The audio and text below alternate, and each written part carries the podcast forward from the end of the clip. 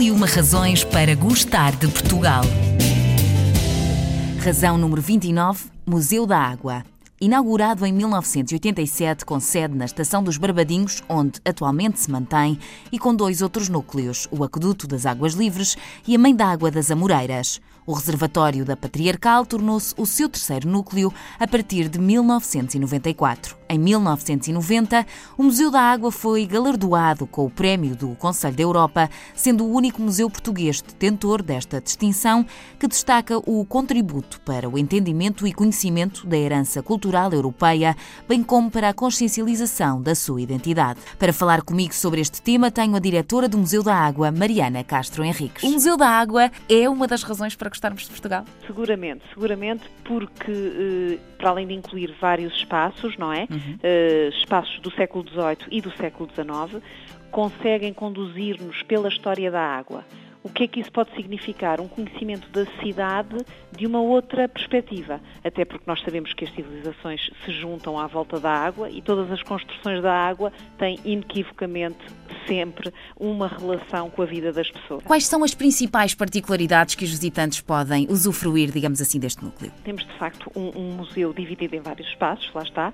O Aqueduto das Águas Livres, eu penso que não, não precisa de grandes palavras, não é? Porque desde o momento da construção, que é uma presença também inequívoca, não é? Com a sua grandiosidade Verdade. e já falada por todos e por si só representa um dos símbolos de Lisboa.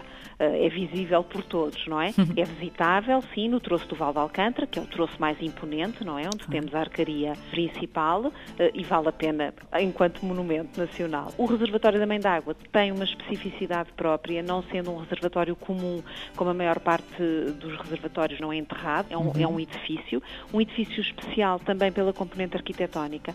Foi, quando foi construído teve esse cuidado, portanto não é um mero depósito de água, digamos assim, uhum. é um espaço com uma arquitetura especial e vale a pena, é no centro da cidade de Lisboa uh, e de facto tem uma magia especial. Verdade.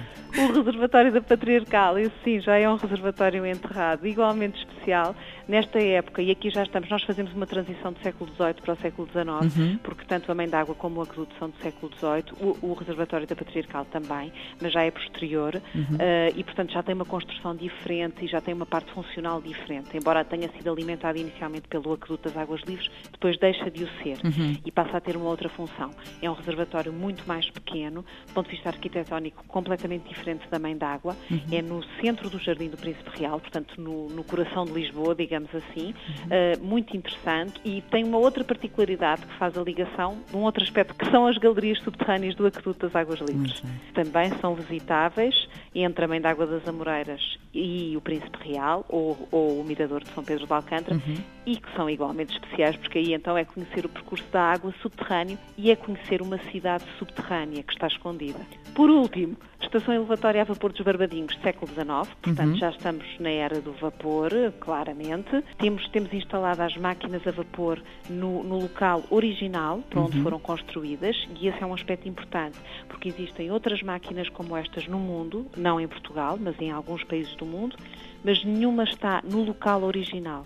E estas foram efetivamente preservadas no local para onde foram construídas. Uhum. Tem toda, toda uma componente de arqueologia industrial que, que vale a pena, porque, porque nos dá depois eh, um entendimento diferente sobre os caminhos da água e sobre a forma de. o circuito de abastecimento da água, não é? Como uhum. é que uhum. foi evoluindo, como é que foi mudando. Em relação à atualidade, o que é que de facto mudou em relação à rede de abastecimento de água na, na região de Lisboa? Sendo que eram divididas por todos estes, estes espaços, foram evoluindo, Exatamente. obviamente, não é? Mas Exatamente. agora, nos dias de hoje, o que é que efetivamente mudou desde o século XVIII, XIX? Bem, desde o ponto de vista, o ponto de vista tecnológico, é o principal, uhum. digamos assim. Mudou, continuamos a ter uma série de reservatórios de água a funcionar, que uhum. alimentam as várias zonas, neste caso da cidade de Lisboa. Continuamos a ter estações elevatórias, neste momento elétricas, não é? Já deixámos uhum. a era do vapor há muito tempo e, portanto, funciona já de forma elétrica. Ou seja, todo o abastecimento de água continua a ter inúmeras infraestruturas. As estações de tratamento de água, que são, uhum. digamos, a grande revolução,